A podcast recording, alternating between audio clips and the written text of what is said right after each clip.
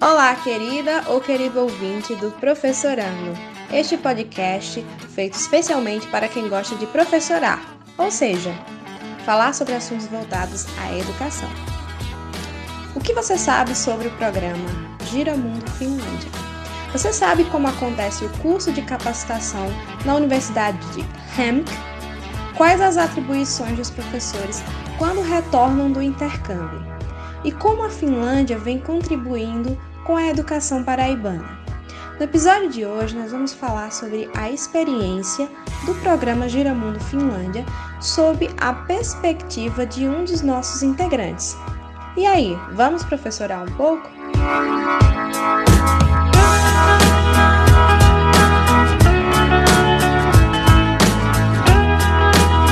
Olá, ouvintes do podcast Professorando. Eu sou Adelso Madruga, professor de matemática da Rede Pública do Estado da Paraíba e faço parte deste projeto junto com os colegas Ellen Costa, Renato Torres, Isabelle Benício e Ronilson Fernandes.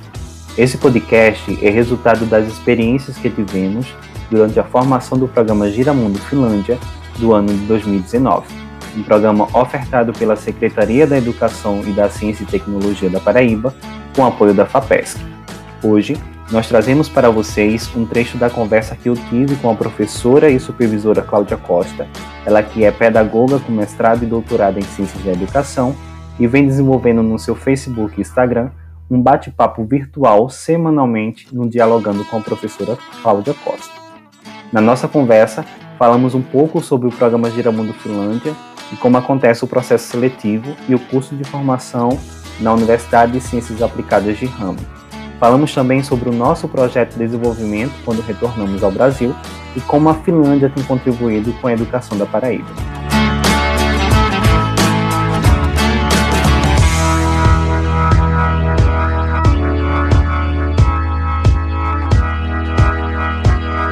Nós estamos aqui com o nosso professor, Adelson Madruga, professor de matemática, e hoje nós vamos dialogar um pouquinho sobre esse intercâmbio né, que ele fez lá para a Finlândia e nós vamos escutar essa experiência do professor. Mas antes, agradecer por ter aceito o nosso convite, por estar aqui. E aí o espaço é todo seu para fazer suas considerações iniciais, para depois a gente iniciar o nosso diálogo sobre a Finlândia. Agradeço inicialmente pelo convite.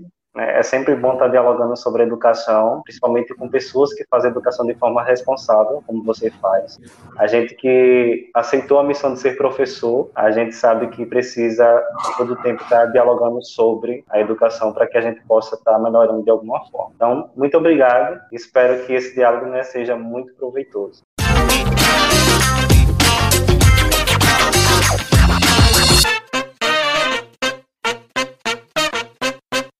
E aí a gente inicia querendo saber um pouquinho desse intercâmbio, como funciona, o que é o Giramundo Finlândia, professor? O programa Giramundo Finlândia, ele nasceu em 2016, né, através de uma parceria da Fundação de Apoio e Pesquisa né, do Estado da Paraíba com a Secretaria de Estado de Educação, junto ao governo finlandês. E o objetivo desse programa é levar professores efetivos do Estado da Paraíba para desenvolver né, trabalhos e estudos em duas universidades finlandesas. A Universidade de Ciências Aplicadas de Hamik, é a Hamik, que fica na cidade de Hamelina, e na Universidade de Ciências Aplicadas de Tampere, que fica na cidade de Tampere, que é a segunda cidade maior da Finlândia. É, os professores selecionados eles recebem bolsa de desenvolvimento, pesquisa no exterior, de acordo com linhas de pesquisa relacionadas a uma dessas duas universidades. Professores que vão para a Universidade de Hamilton que fica em Ramelina, eles vão desenvolver projetos e estudos relacionados à educação básica, ao uso de tecnologia nas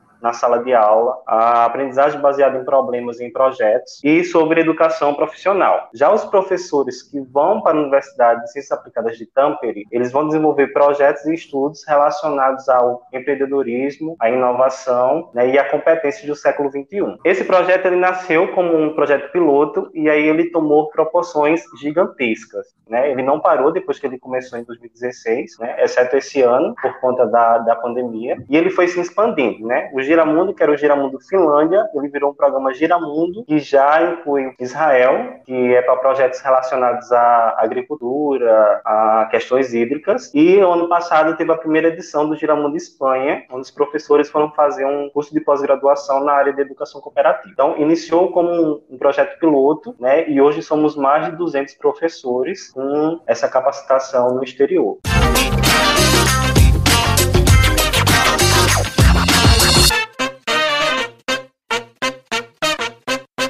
Aí, professor, como é que funciona essa ida né, a esse, esse, esse intercâmbio? É por conta do professor, todo esse custo? Aí esse investimento saiu?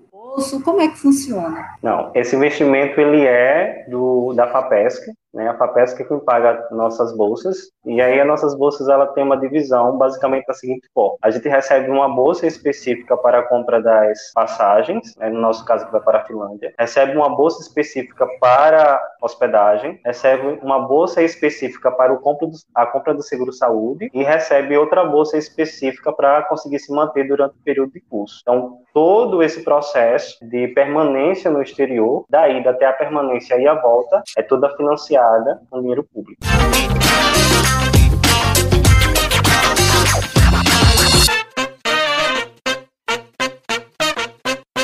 E aí, como acontece essa seleção do professor ou da professora para participar desse intercâmbio? Para a Finlândia, né, a partir do ano passado, nós tivemos dois tipos de seleções diferentes. Uma seleção para os professores que estavam indo pela primeira vez e uma seleção para os professores que estavam indo pela segunda vez. No meu caso, que estava indo pela primeira vez, o processo seletivo ele funciona basicamente em três fases. A primeira fase é uma fase mais de homologação, né? você precisa ser um professor efetivo, pode estar ocupando o cargo de gestão na escola, mas você precisa estar atuando. Tem que ser um professor efetivo e atuante da educação básica do estado da Paraíba. Possuir um, uma, um certificado de proficiência em língua inglesa, mas aí nessa primeira fase, se você não possuir, não tem problema você continua tendo as habilitações necessárias e você precisa redigir um projeto dentro de uma das linhas de pesquisa da universidade que você está se submetendo. Se você conseguir todos esses requisitos, você passa para a segunda fase, que é a fase da proficiência para quem não tem. Eles pedem inicialmente uma proficiência que seja tenha reconhecimento internacional. Se você não possuir, o Estado oferece essa proficiência através de um órgão competente. Ou ele faz parceria com uma entidade que realmente oferta esses níveis né, em termo internacional, ou com a universidade, que foi no meu caso. Né? No meu caso, ele fez uma parceria com a Universidade Federal da Paraíba e ela quem preparou o nosso teste de proficiência, que é um pouco diferente dos testes que ela prepara para mestrado e doutorado. A gente precisa, além das habilidades de leitura e escrita, a gente precisa também da habilidade de audição, que não é tão cobrada quando a gente se submete a um teste de proficiência para ir para o mestrado, por exemplo. Tem a terceira fase. A terceira fase é a fase que realmente ela vai ser classificatória, que é a análise do projeto. Então, o projeto ele vai ser analisado se ele se enquadra dentro dos requisitos básicos estipulados no edital, e aí é feito um ranking de notas para que né, tenha a escolha dos professores que vão participar dessa capacitação no exterior.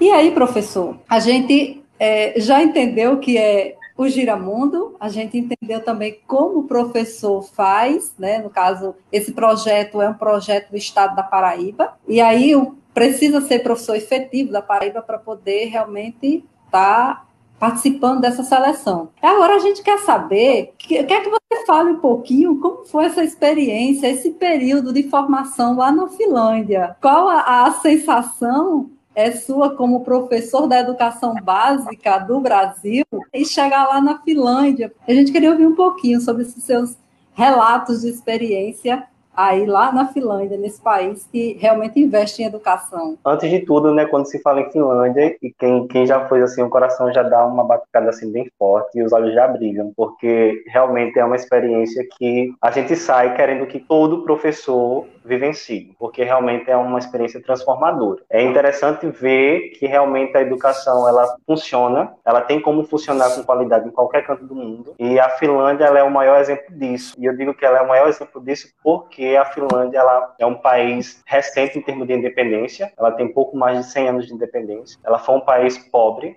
massacrado, que viveu sob o comando da Suécia e da Rússia por muito tempo. Né, só conseguiu a sua independência depois de 1900 1917 aproximadamente, foi que ela conseguiu sua independência. Eles não tinham nenhum direito de ter o finlandês como língua oficial. Teve todo um, um processo aí de, de construção para que realmente ela chegasse a ser o que ela foi hoje. Então a gente percebe que, na verdade, fazer educação é algo muito sério, que está relacionado também a mudanças sociais, que era um país pobre, é, miserável de verdade, e aí com, começou a se investir em termos sociais e educacionais, né, e se transformou numa potência. É, falando um pouco do curso, é, o curso, o meu curso específico, ele teve duração de oito semanas. Quem vai para a Universidade de, de, Ciências Aplicadas de Tampere, o curso são de quatro semanas, é um curso mais curto. E ele é um curso desenhado para professores da Paraíba. Então é isso que é interessante. A Finlândia ela oferece capacitação para o mundo todo. Ela tem um, um grande grau de internacionalização em termos de educação. E aí o curso ele é desenhado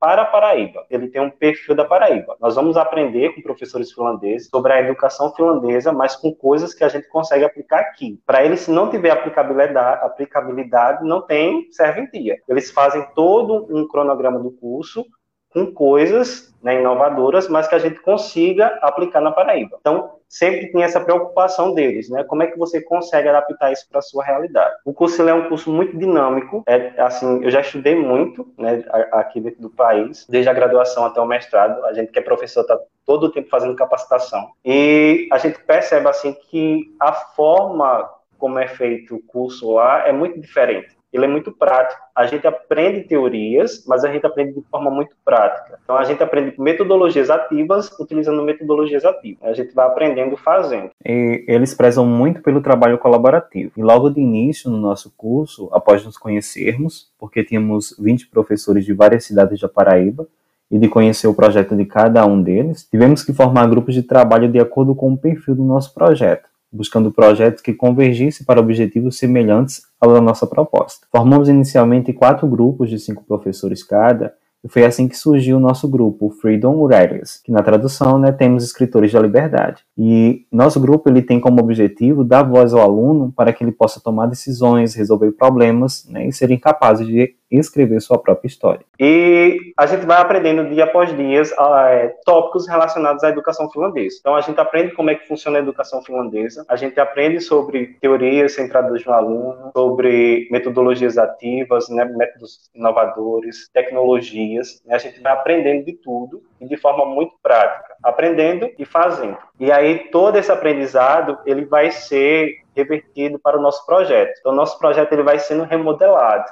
Eu fui com um projeto e eu voltei com outro, porque na verdade a gente vai conhecendo coisas novas e a gente vai refazendo o nosso projeto de acordo com as coisas, com as metodologias que nós aprendemos lá. Né? A gente sai com um perfil de professor daqui da Paraíba e a gente volta com outro totalmente diferente. Não tem como o projeto mudar, né? Alguns se fundem e viram um projeto só, outros mudam totalmente. Então, o professor que for nas próximas edições saiba que seu projeto vai vir modificado, ou você vai vir sem ele, vai vir com outro. A mudança é muito grande nesse sentido. É, dentro da formação, a gente, além de ter a formação como funciona a educação finlandesa, a gente também fazia visitas em escolas. E aí é um período muito chocante. Alguns dos meus colegas saíam arrasados, porque é uma diferença muito grande da educação brasileira, né, das escolas brasileiras. Eu fui meio que preparado, então assim, eu saía muito feliz quando eu saía das escolas, quando eu via a estrutura das escolas, eu saía tipo assim com aquele ar de renovação, a educação funciona bem aqui. A gente pode ter isso também lá, de alguma forma, né? Por mais que seja pouco, mas a gente pode fazer de alguma forma isso lá, né? Mas assim, é chocante, no início é muito chocante, é, há muitas diferenças em todos os sentidos, como a educação funciona lá, mas é isso, né? O curso ele realmente tem esse perfil de trazer metodologias finlandesas, mas que sejam aplicáveis na Paraíba. É tanto que a gente estuda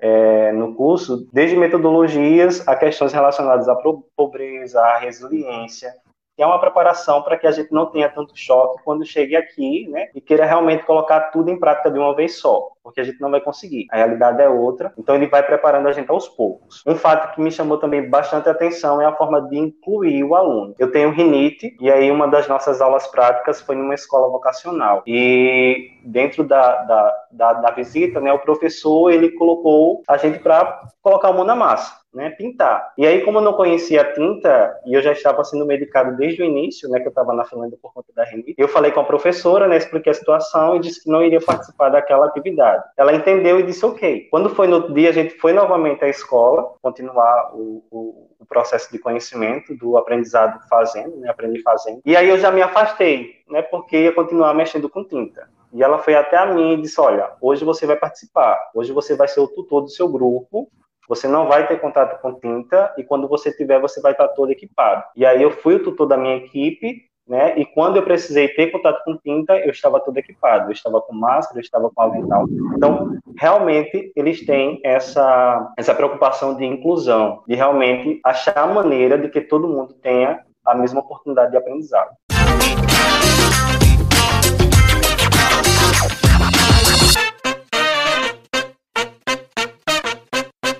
E aí, professor, na sua visão, que é que a Finlândia faz para que a educação lá funcione e aqui não funciona? Qual é o diferencial? O primeiro diferencial é que ele leva a educação muito à questão social. Eles acreditam que para se ter uma educação de qualidade é necessário também tenham uma sociedade igualitária, né, com equidade. Então, o primeiro pensamento deles é que a educação ele deve ser de qualidade e para todos, não no sentido de ser no papel, mas de ser na prática quando você fala é, educação é para todos. Na nossa legislação, nossa lei maior, na Constituição Federal, já está lá dizendo, na nossa LDB também, que educação é direito de todos. Mas é igual você fala, está só no papel. Ela não sai do papel, ela não vai para a prática. E eu percebo aí na sua fala que lá na Finlândia ela vai para a prática.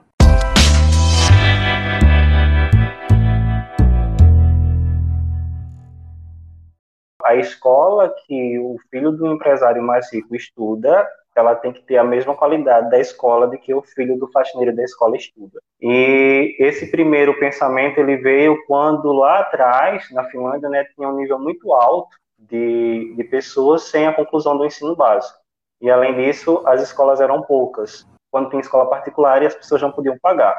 Então, o primeiro pensamento foi nesse sentido social de ofertar uma educação com equidade. Eles não, não falam muito na, na palavra da igualdade, porque se for hum. se referir à palavra da igualdade e ofertar algo para mim, para você na mesma proporção, talvez para você seja suficiente, mas para mim não seja.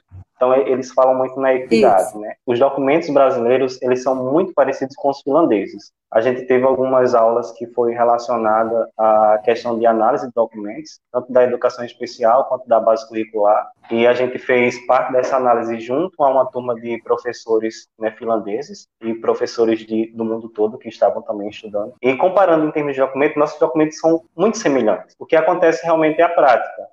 Lá eles têm a prática. Aqui a gente não tem. Aqui a gente tem apenas o documento. É, Adelso, tu tá falando isso porque tu foi lá e tal, tu estudou. Eu não só não estudei, né? Eu vivenciei. Eu fui às escolas. Eu fui à escola que tinha um prédio que funcionava lá há mais de 100 anos, né, tinha servido como um hospital em tempo de guerra, então um prédio muito antigo, e fui em prédios muito modernos. E você vê que a estrutura da escola, em termos de, de, de, ferramentas, é quase a mesma. A sala de aula vai ter computador, a sala de aula vai ter retroprojetor, os alunos têm seus notebooks. Então a gente consegue visualizar que, independente de uma escola ser muito antiga ou de uma escola ser muito recente construída, os aparatos que se tem, eles são muito parecidos. Pode ser um pouco mais antigo ou não, mas oferece né, essa equidade. Eles têm um pensamento de que quem estuda na capital e quem estuda numa cidade pequena como Ramelina precisa e tem o direito de ter a mesma qualidade de educação. Então é isso que faz a diferença. Outra diferença muito marcante é o paradoxo finlandês, né, que o, o, menos é mais. Ele vai muito ao contrário do que o resto do mundo prega. Ele tem uma carga horária bem reduzida, escolar em relação à, nossa, né, se a gente comparar com as escolas integrais. Aqui a escola integral começa das 7h30 até as 5 da tarde, até as 17 horas. Lá a escola começa às 9 até às 16. Eles prezam também por menos tarefa de casa e por menos exames. Então, se você observar, ele vai muito contrário do que nós fazemos. Nós temos uma carga, de, uma carga horária extensiva de aula, nós temos uma grande quantidade de exames, porque o nosso sistema ele pede isso, né? Nosso sistema é baseado em exames, então a gente se sente na obrigação de preparar os alunos para esses exames e a gente acaba cobrando muito deles. O professor que ensina menos consegue fazer com que o aluno aprenda mais. Isso também volta para o professor. Né? O professor ele também tem uma carga de aula, uma carga horária bem menor do que a nossa. A gente conversando com alguns professores da educação básica de lá, né? Eu tenho hoje eu tenho nove turmas porque eu sou professor de matemática e pego quatro, cinco aulas em cada turma. Né? Quem é professor, por exemplo, de arte, de inglês, tem uma quantidade de turmas bem maior. E a gente comparando, né, eles trabalham em apenas uma escola, ele tem na base de duas, três turmas, porque eles entendem que é necessário que o professor ele tenha um, um longo caminho, um, um longo tempo para planejamento e para fazer o atendimento aos alunos eles têm a noção de que é importante que o professor esteja se capacitando. Para isso, é necessário que o professor tenha tempo. Uma das diferenças também assim, mais mais gritantes é a questão da organização do sistema de ensino. O aluno ele vai entrar na educação básica lá aos sete anos, totalmente diferente daqui. O aluno entra é. na educação básica aqui muito cedo. É, ele, eles têm um programa de estudo em termos de creche de 0 a 6 anos, né? tem uma pré-escola de 6 a 7, mas não é obrigatório não faz parte do ensino compulsório. Ele é opcional e ele não tem nenhum fim, nenhuma finalidade de caráter de alfabetizar. É mais a questão de desenvolver realmente habilidades de socialização, cooperação, vivência. Ou seja, é, uma, é, é um, um trabalho de preparo do aluno, da criança, para receber o conhecimento, para receber a alfabetização.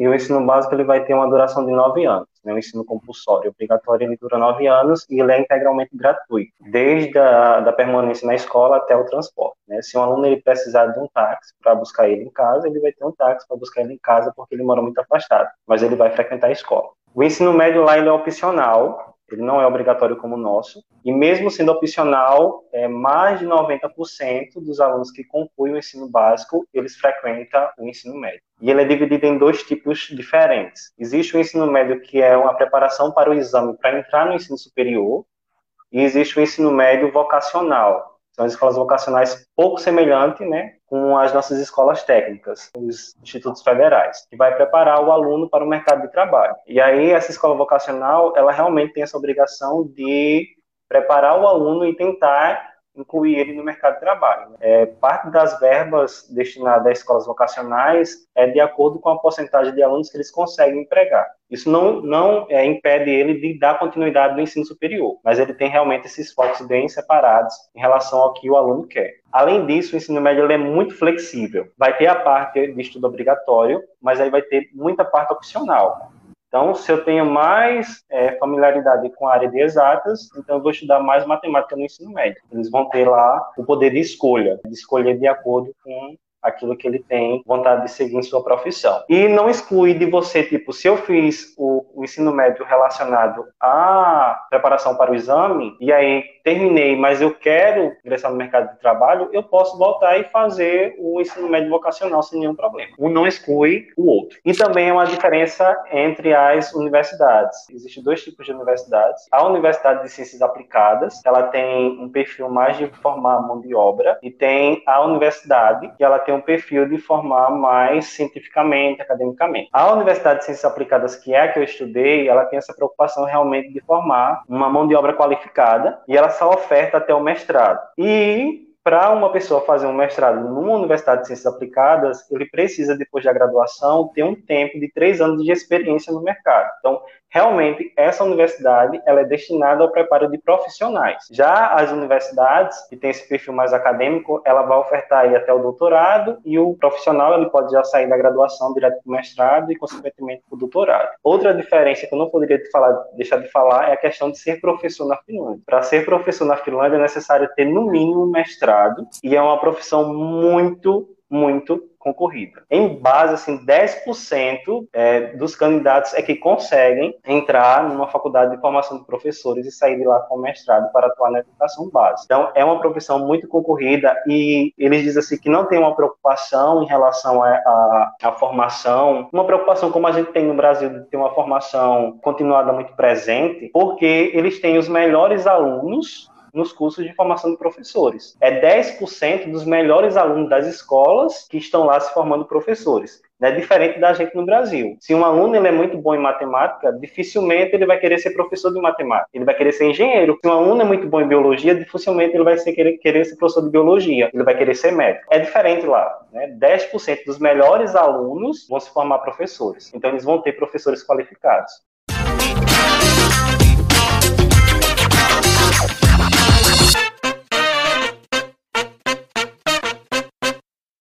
Relação ao financeiro, professor, como é o financeiro lá? Os professores eles ganham bem, além de ter todo esse, esse respeito, essa valorização de pessoas que estudam, de pessoas que formam outras pessoas. A questão financeira lá, como é que funciona? Eles ganham bem. A gente tem conversas com alguns professores de educação básica, né, e não tem como to não tocar nesse assunto. A primeira questão é que um médico e um professor, ele ganha semelhante. Tinha um, um dos professores finlandeses que estavam conosco, né, e a gente conversando sobre isso, que a gente tinha mais de um emprego, porque a gente recebia pouco, então a gente precisava acumular cargo, e aí convertendo para euro, né, fica um valor insignificante em relação ao que eles ganham. E aí ela disse: Olha, meu salário é bem semelhante do meu irmão. Meu irmão é médico, mas a gente ganha basicamente quase a mesma coisa. É, em termos de números, é, um professor ele pode chegar a ganhar em média é, 4, 5 mil euros.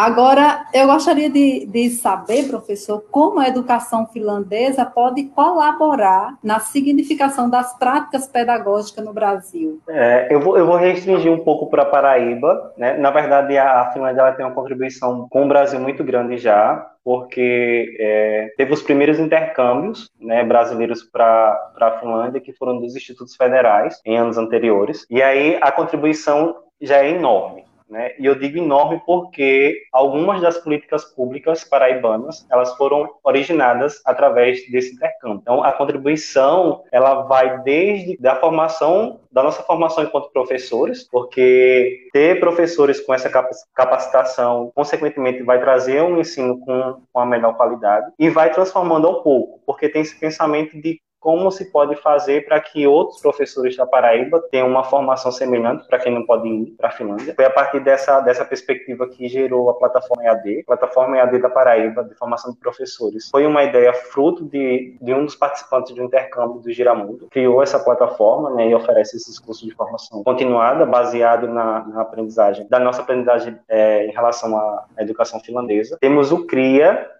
que é o Centro de Referência em Inovação da Aprendizagem, que é uma escola do ensino, das séries iniciais do ensino fundamental, né, de primeiro ao quinto ano, que ela é muito semelhante às escolas finlandesas. Né? Então foi criado esse centro de referência. Ano passado tinha duas escolas, esse ano não sei se conseguiu expandir. E está nesse processo de criação dessas escolas que realmente sirva como um centro de referência para os municípios de uma educação semelhante à educação finlandesa. Só que ela tem algo a mais, ela só não tem esse princípio da educação finlandesa. Ela é uma escola que ela foi pensada de forma que ela seja acessível a todos. Então é uma escola que ela consegue ser replicável. Não adiantava os professores montar uma escola com o perfil da educação finlandesa sem que fosse uma escola que fosse replicável. Do que adiantava a gente ter uma escola que realmente tivesse qualidade, mas ela não atingisse a todos. Então, o CRIA ele foi criado nesse sentido de ofertar uma educação semelhante ao que é ofertado na Finlândia, mas que ele pudesse ser replicável para outros municípios. Além disso, fica a bagagem da formação. A gente, quando, quando volta da Finlândia, né, a gente quer botar tudo em prática e quer também fazer com que outros professores coloquem em prática. As metodologias ativas que aprendemos lá, né, ela acaba fazendo parte do nosso dia a dia, ela passa de ser uma tendência e ela se mostra como uma necessidade e algo frequente nas, nas nossas aulas. E também esse compartilhamento. A gente já chega querendo compartilhar com outros professores para que eles também consigam pôr em prática aquilo que a gente aprendeu lá, para que realmente tenha essa mudança. E aí vai mudando aos poucos. E eu digo isso porque há 10 anos atrás eu era aluno da, da rede pública, da rede estadual, hoje eu sou professor. E eu consigo comparar o quanto o estado da Paraíba mudou, o quanto a gente evoluiu em termos de educação. A gente consegue ver e sentir, porque a gente esteve dos dois lados da moeda. E a gente consegue realmente ver que é um processo longo, é demorado, mas que os resultados já estão, já estão vindo.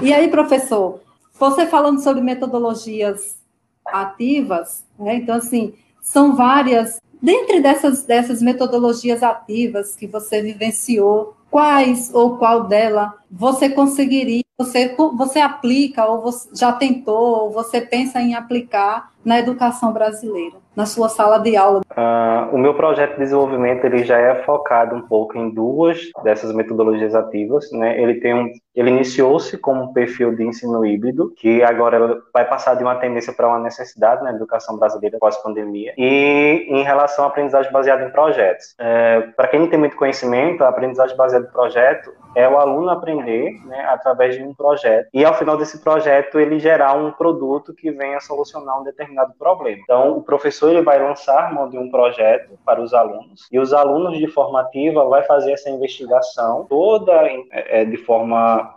planejada até eles conseguirem determinar uma solução para aquele problema específico apresentado pelo professor e gerar um produto para aquilo. Essa aprendizagem baseada em projeto é um pouco semelhante da aprendizagem baseada em problema. A diferença é que a aprendizagem baseada em problema ela não necessita de um projeto nem de um produto final. Eu posso chegar, lançar mão de um problema para os alunos, né, encontrar um problema na sociedade. Vamos supor a lagoa da cidade de Lagoa de Dentro está com um alto nível de poluição. Então eu posso levar esse problema para minha sala de aula aula e começar a trabalhar matemática em cima dessa perspectiva da educação ambiental até conseguir gerar uma solução para o problema apresentado. É uma metodologia ativa, né? A gente percebe que é uma coisa simples que a gente consegue aplicar. Porque quando se fala em metodologias ativas, né, geralmente o professor já fica espantado porque pode ser alguma coisa que ele não consegue aplicar. E na verdade a gente consegue aplicar. Outra que chamou muita atenção e que eu já tenho feito um pouco com os meus alunos é a questão da gamificação. A gamificação, ela oportuniza a gente trazer características dos jogos para ambientes que não são de jogos. Então, a gente pega toda a mecânica do jogo, pontuação, design, estética, é, mudança de nível, toda a mecânica do jogo e traz para a situação da escola, para a questão da, da, do manejo da sequência didática que a gente trabalha. E aí o aluno ele fica muito mais motivado, porque qual é a pessoa que não joga motivado? E o interessante é que você traz algo que não é um jogo, é a sua sequência didática, só que ela está baseada numa gamificação, numa estrutura de jogos que acaba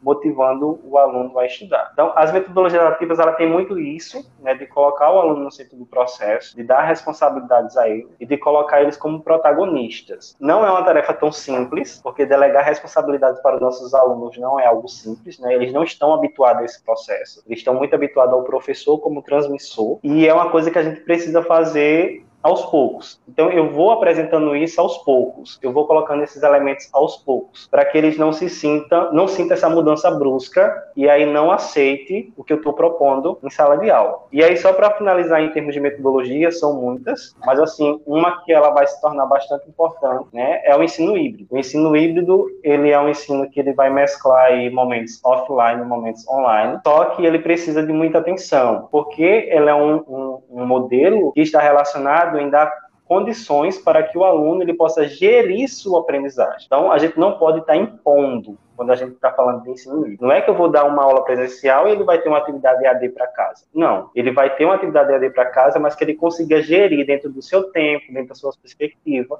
é, é, de aprendizagem. Né? E um desses exemplos de ensino híbrido é a sala de aula invertida. O aluno em casa ele vai ter, por exemplo, o aparato da videoaula ou de um material explicativo para que ele possa estudar os conteúdos e quando ele for para a sala ele possa gastar mais tempo, né? Não posso dizer gastar, mas utilizar o seu tempo tirando dúvidas e exercitando aquilo que ele aprendeu em casa. É uma metodologia que ela precisa de um cuidado, porque a partir do momento que eu delego que meu aluno tem que estudar em casa, pode parecer que eu, enquanto professor, não quero dar minha aula. Eu estou transferindo minha aula para uma videoaula. Então, é algo que deve ser feito assim de uma maneira bem delicada, para que não tenha um impacto negativo, mas que aos poucos vá despertando esse desejo no aluno de realmente querer metodologias ativas. E para isso eles têm que se sentir confortável. A partir do momento que eles se sentirem pressionados a estudar, eles não vão aceitar. Eles precisam saber que ele precisa ter responsabilidade, estar no centro da, da aprendizagem dele, mas de uma forma que ele consiga gerir e essa, essa metodologia se adapte de forma é, satisfatória à realidade dele.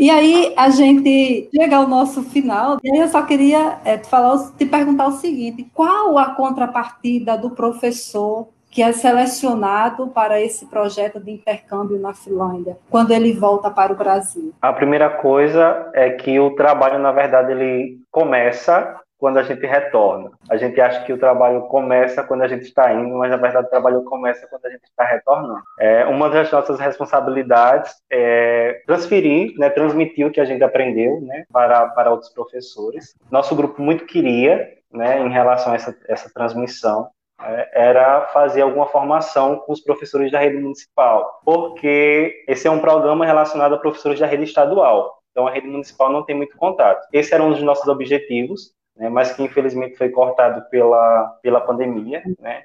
Meu grupo é composto por cinco integrantes, né, de quatro cidades diferentes, e o nosso objetivo era fazer com que a gente conseguisse, pelo menos, atingir os municípios que a gente está inserido enquanto professor. Transmitindo um pouquinho do que nós aprendemos, como esse sonho nosso não foi possível, né, a gente transferiu isso para o podcast. Então, nós criamos o podcast Professorando como uma forma de transmitir o que a gente aprendeu, né, através da nossa voz, para os outros professores, que, assim, chegou a um nível que a gente não imaginava. A gente já está presente em aproximadamente cinco países. A gente já foi ouvido nos Estados uhum. Unidos, na Alemanha, na Finlândia, outros países, se não me engano, são cinco ou são seis países que a gente conseguiu atingir. Esse foi um dos nossos compromissos, né? Não adianta eu fazer uma formação dessa com dinheiro público se eu não conseguir também compartilhar isso com os meus colegas professores. E assim, é um desejo que a gente tem também ainda de, mesmo depois de acabar o projeto, né, que ele se encerra agora no início de, de outubro, né, nossa missão, entre aspas, oficial se encerra agora em outubro, é a gente conseguir de alguma forma depois atingir esses professores da rede municipal né, e da nossa escola com uma formação ou algo específico relacionado a, a esse contexto. Ah, o nosso outro objetivo é o desenvolvimento do nosso projeto. Então a gente vai com um projeto volta quase que com outro projeto para desenvolver, que é para que a gente consiga ir colocando em prática aos poucos o que a gente aprendeu lá. Então, só falando de forma breve sobre o meu projeto, ele tem o objetivo de trazer uma matemática um pouco diferenciada através da estatística, mostrando que ela é importante para que a gente compreenda alguns problemas sociais e que o aluno ele tem que ter o desenvolvimento de uma tomada de decisão em relação a esses problemas. É, de início, com as minhas turmas, eu fui aplicando as metodologias ativas que eu aprendi lá para que eles pudessem escolher temas relacionados a problemas sociais. Nós ficamos com seis, seis temas, né? Feminismo, é, preconceito, suicídio e depressão, educação ambiental, educação financeira e educação em prisões. A gente selecionou esses temas né, relacionados a algum tipo de problema social que estava envolto da realidade dos alunos e a gente começou a aprender estatística, né, todo o processo de pesquisa estatística a partir desses temas. Então, eles foram aprendendo estatística baseada nesses temas até que eles pudessem criar um questionário, né, fazer a coleta e fazer a análise. A gente está terminando a parte de análise, então eles estão, estão analisando o questionário que foram criados, identificando os problemas temas relacionados ao que a sociedade respondeu. A gente teve aí quase 100 é, é, pessoas participantes da nossa pesquisa. Eles estão observando agora quais são os problemas identificados e eles estão agora criando também soluções. O que ele, enquanto aluno, o que a escola, enquanto uma instituição né, comunitária, e o que o governo pode e deve fazer para que a gente minimize esses problemas que foram identificados relacionados a essa temática. Então, era um, um, desejo meu de trabalhar a matemática com essa outra característica. Infelizmente, eu não consegui da forma que eu queria, então, eu tenho quase certeza que é um projeto que eu vou desenvolver no próximo ano, porque eu quero desenvolver perto da íntegra do que eu imaginei e do que a pandemia não me proporcionou. Além disso, o podcast, que era algo que iria encerrar agora, junto do projeto, também é algo que a gente está pensando em continuar.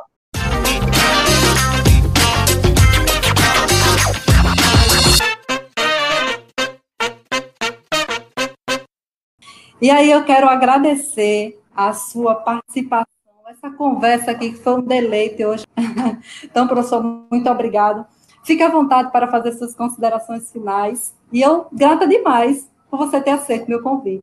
Inicialmente, eu agradeço a você pelo convite. E quem me conhece sabe que eu sou muito sucinto nas palavras, então eu gosto de falar pouco, né? E aí eu fiquei preocupado, de será que eu vou conseguir atingir tudo que eu tenho para falar da Finlândia, será que eu vou conseguir? E aí, quando eu vejo aqui passando né, mais de uma hora, dá para realmente perceber o quanto essa formação ela foi impactante para mim enquanto professor. Eu conseguiria, eu acho que falar aí dias sobre sobre a educação baseado na minha na minha experiência desse intercâmbio. Então, eu só tenho a agradecer pelo convite e dizer que educação ela é a chave da mudança. Eu sou uma prova viva do quanto a educação ela é transformadora.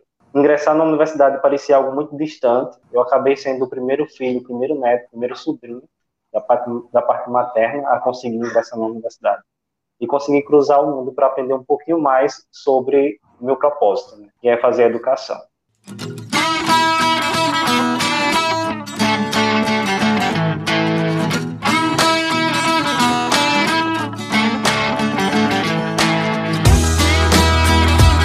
Chegamos ao final de mais um episódio. Agradecemos pela sua audiência e gostaríamos de saber a sua opinião sobre o nosso trabalho.